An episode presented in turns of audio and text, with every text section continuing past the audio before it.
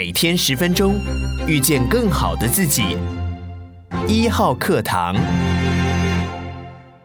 大家好，我是丁雪文，很高兴啊，又过了一周，然后又到了每一个礼拜呢，跟大家一起看一看啊，过去一周全世界发生的重要财经新闻。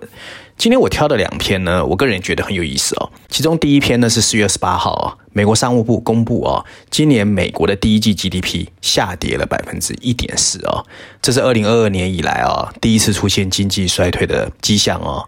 美国联准会又要被骂了。第二篇新闻要讲的也是四月二十八号啊，日本的日银哦，日本的中央银行决定呢维持超宽松的货币政策，那利率呢会处于超低水位，按兵不动。显现呢，尽管通货膨胀越演越烈，但是日本的央行还是要支持脆弱经济，他很怕经济衰退哦。受这个影响，日元当时大贬，破了一百三十的大关哦，这是二零零二年以来二十年以来的首见哦。那首先第一则新闻呢，有关这个经济衰退，我要引述的是 CNBC 哦。CNBC 的标题写的是：随着疫情复苏受到打击，美国 GDP 在年初以百分之一点四的速度在下降。第二篇是纽约时报哦，它的标题写的是 GDP 的报告显示，美国经济萎缩已经掩盖了更广泛的复苏。第三个是经济学人，它的标题写的是消费者调查显示出来却是分歧的，所以美国经济衰退的隐忧确实让人担心。我想大家首先。先第一个想知道的问题是什么是经济衰退哦？那以经济学上来说，它的定义就是说呢，包括商业跟经济的活动普遍放慢，就叫经济衰退。那通常是发生在 demand shock 啊，就是需求的这个冲击哦。那衰退的时候呢，政府通常会采取一些宏观的扩张政策，你譬如说货币政策、财政政策，甚至减少税收。那到底什么样去定义它哦？倒是有一些可以参考的一些呃故事啊。你譬如说，在一九七五年，美国的劳工部曾经在纽约时报提出过经济衰退的经验，就是呢，连续两个季度出现 GDP 的负增长啊。那另外还有一些人会说呢啊，譬如说未来十二个月失业率上升百分之一点五到二，也可以叫经济衰退。那在欧洲呢，以英国来说呢，英国它也是跟美国一样啊，是用连续两个季度 GDP 下降，它就认为是经济衰退。所以以经济数据来看哦，这一次确实会让大家开始担心。不过呢其实这一次公布的数据里面，有人也仔细去看哦，你譬如说这一次的萎缩主要是来自于。贸易逆差的扩增，还有所谓库存增长的减弱哦。不过实际上，你如果仔细去看的话，消费者支出跟企业需求还是很强的。所以更多人认为说啊，第二季可能就会开始恢复正成长，不用太担心。不过如果大家记忆犹新的话，在今年三月份哦，美国前财政部长 Larry Summers 哦就曾经公开说。美国一定会有停滞性通货膨胀。那什么叫停滞性通货膨胀？我们谈过好几次，就是说呢，通货膨胀持续存在，可是经济发展停滞不前。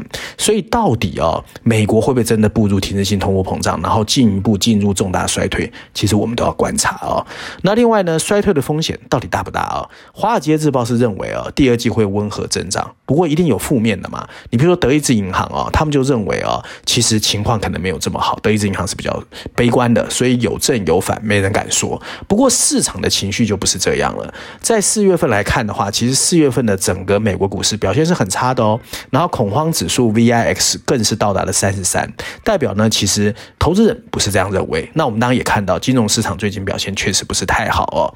那第二个大家想知道的问题，肯定就是说，那好，就算经济衰退真的来了。它会持续多久？这倒是有一些数据可以参考啊。你譬如说，二零零七年就十几年前的金融风暴哦，当时的经济衰退持续了十八个月。按照美国国家经济研究局的数据啊，那另外呢，国会研究处有一个数据说，从第二次世界大战以来的几十年啊，平均扩张就是经济很好的时候可以持续六十五个月，大概是四五年。可是经济衰退大概是十一个月，就是不到一年啊。不过美国历史上最有名的一九二九年的经济大萧条倒是持续了四十三个月，所以我觉得也不准，可能很短，可能很长，不过。短则一年，长则三十年也是有可能。哎呦，我真希望不要来哦。那德意志银行我们刚才提到了，他特别提醒我们要注意哦，会不会发生跟当时啊 Paul Volcker 一样的时代，就是所谓的恶性通货膨胀。我想这是所有人最担心的，不过他是最悲观的啦。那相对来说，Goldman Sachs 就比较乐观，他认为呢，未来一年呢，美国经济步入经济衰退的几率百分之十五，未来两年百分之三十五。那 UBS 瑞士银行是最乐观的，他的投资长 Mark Harvey 啊。声称 FED 的货币政策虽然已经转向对抗通货膨胀，不过经济扩张会持续，所以他认为通货膨胀呢可能会下滑，FED 升息不会引发经济衰退。不过认真说，即使是美国人，现在也很矛盾。表面上看起来经济不错，不过通货膨胀飙升，加上金融市场的动荡，确实搞得大家七上八下。针对消费者，最近倒是有两个美国人非常在意的调查出现了截然不同的结果。第一个呢，当初我们常常听过的密西根大学的消费者调查，这个调查是开始在一九四六年的，它一直被美国人看成是呃计划消费的观察指标。那从这个角度来看的话，四月份的数据哦。非常低，代表说呢，其实现在的状况其实相对来说是比较悲观的。那另外一项调查是 Conference Board 世界大型企业联合会，它开始在一九六七年，也是被大家很重视。它的调查结果则显向乐观哦，所以密西根大学是显向悲观，然后呢，Conference Board 是显向乐观。那值得注意的是，这个差距哦，已接近半个多世纪以来的最大差距，呈现了红色警戒。那通常发生这样的情况，代表未来一年经济衰退的可能性大概是百分之五十哦。那大约是许多经济学家现在预测的两倍。不管情况怎么样哦，焦虑感确实是有的。当然，除了消费者相关的调查之外，经济学家也会研究其他的领先指标。你譬如说金融市场，尤其是长期公债和短期债券殖利率之间的 spread 就差距哦正在缩小，是经济增长放慢的另外一个重要的预兆。而相比之下呢，耐用品的订单倒是非常正面。所以归根究底，所有指标证实，美国这个热乎乎的经济体在历史先例上最显而易见的一点就是，如果美国联总会要在不引发经济衰退情况下缓和价格压力，确实需要足够的技巧和够好的运气哦。那第二篇文章就是有关日元下贬的议题哦。我首先要引述，也是 CNBC，它的标题写的是日本央行应对日元疲软的工具可能有限，但这不是重点。第二个是华尔街日报，它的标题写的是日元下跌引发更广泛市场问题的可能性。所以你看啊，这两个媒体的看法是截然不同的。那第三个是台湾 News 啊，写的是新台币，随着美国公债殖利率的下滑，日元对美元汇率从二十年以来的低点上升。那确实，日本的央行啊。在结束为期两天的决策会议之后，就像市场预期，把短期利率维持在负百分之零点一啊，十年期公债殖利率维持零水位，表示他会继续无限量购买十年期公债，来捍卫利率上限不要超过百分之零点二五。所以表示呢，其实他虽然已经速度干预市场，但是他主要是 focus 在在经济比较衰退。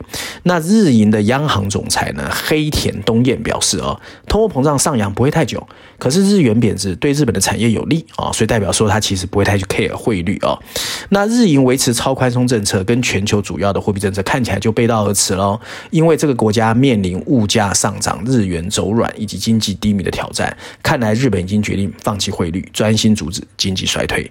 而日本的央行也同时公布最新的展望，他们针对二零二三年的三月以前的这一年啊、他们觉得 GDP 的增长会有百分之一点一上修到百分之一点九，物价啊、哦、接近日银百分之二的目标。那至于这个财务年度的经济增长呢，它从百分之三点八下修到百分之二点九啊，后面觉得会慢慢往下走。那不过最近日本的便利商店哦，确实开始已经有输入性的通货膨胀，所以日本的状况不是太好的。而日本首相岸田文雄也在四月二十六号宣布六点二兆日元的紧急方案，希望能够拉日本的整个经济啊。不过无论如何，这已经引发了日元对美元新一波的贬势。国际汇率的业者就说，日本央央行看起来不想干预日元，那日本的财务省更不会干预。日元需要据此重新调整对日元汇率的展望哦。那相对这个日元来说呢，那我们倒就要看一看，那其他国家会怎么看哦？那日本的媒体《现代 Business》的报道就从汇率为一个动向来告诉我们一些他的看法。他认为日元可能会贬到一百三十五日元兑一美元。二零二一年日本的人均 GDP 还高过意大利跟韩国。不过日元如果继续贬，这个媒体就特别去警告日本本政府说，那你就会变成 G7 里面最穷的一个国家。那拉回台。湾哦，新台币从今年一月的二十七点五三五兑一美元开始就一路在贬。二月二十四号，俄乌战争爆发，触及二十八元；四月十一号，掼破二十九元哦。此后，台湾的股汇哦也表演了一个资金大逃杀的戏码。所以，台湾其实要特别注意，因为新台币看起来也在重贬哦，甚至已经贬破了二十九点四，是十九个月以来的最低。那台湾第二季又是出口淡季，代表呢出口商的抛汇压力比较低，对美元的需求比较大，所以台币可能会继续贬。那新台币如果继续贬的话，现阶段来说，其实新台币就有一些风险啊。那另外还有很多人喜欢看人民币，人民币对美元也在暴跌，离岸人民币跌破六点五八，创下一年来的新低。其实当最主要是因为封城，还有中国的经济看起来内忧外患哦。那现阶段美元看起来还是最强的，因为美国在升息，美国的经济相对。对其他国家来说还是比较好的，所以美元短期之内还是看涨。还有一个是欧元，欧元呢，很多台湾人也喜欢投资，不过 ECB 计划今年第三季才让量化宽松退场，所以可以确定的是，短期内欧元没有升息的题材，所以欧元看起来不是很好的投资这个标的啊、哦。那亚洲货币方面呢，关于人民币，那人行呢有可能后面会有一些措施哦，大家可以注意。不过六点六是一个关卡，下半年啊、哦，如果你有考虑想去日本出差或旅游，考虑可以买一些日元啦。那投资的话，我是不大赞成啊。那现在美元。元以外的外币呢，相对来说都是弱势，真的没有什么好买的，所以你不如把大部分的钱放在新台币，除非你要去日本旅游。那按照往例哦，我要推荐一下《经济学》的封面故事。这一期《经济学人》的封面设计呢，重新回到了俄乌战争。我们看见一个深陷在泥泞中残破不堪的武器零件，旁边有一列补充文字：俄罗斯军队到底有多糟糕？文章认为哦。普京在俄罗斯军队建立的威望，本来可以很好的向全世界表明他的军队有多强。但是呢，从战争发展到现在、哦，看起来俄罗斯的军队在乌克兰有点进退两难。目前为止，入侵乌克兰对俄罗斯军队来说真的是一场灾难。按照英国政府的统计哦，大概有一万五千名俄罗斯军人在过去两个月丧生，有一千六百辆装甲车、数十架的飞机，还有黑海舰队的舰艇也陆续被摧毁。对乌克兰首都基辅的袭击，基本上来说非常混乱。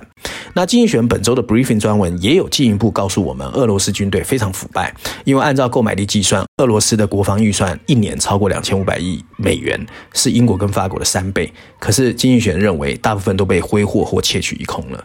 那对普京来说，这是一个巨大的挫败。尽管他仍然控制着一个强大的文宣机器，帮忙他掩饰他的言论，但仍然已经威胁他在俄罗斯境内的威望哦。俄罗斯虽然幅员广大，并始终希望成为一个超级大国，但说到底，它还是一个中等规模的政体。它的人口数量呢，介于孟加拉和墨西哥之间，经济规模介于巴西和韩国之间，而出口所占的份额更只排名在台湾和瑞士之间。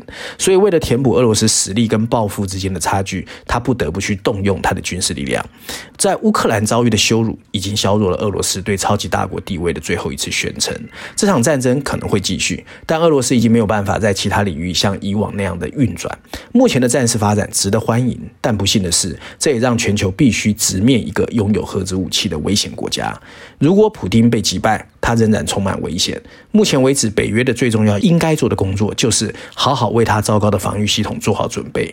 最好一开始有一支很好的前线部队，让俄罗斯难以恣意妄为。要想在普京和他那腐败军队的攻击下获取安全，目前最好的办法就是让他完全没有机会发动进一步升级的战争。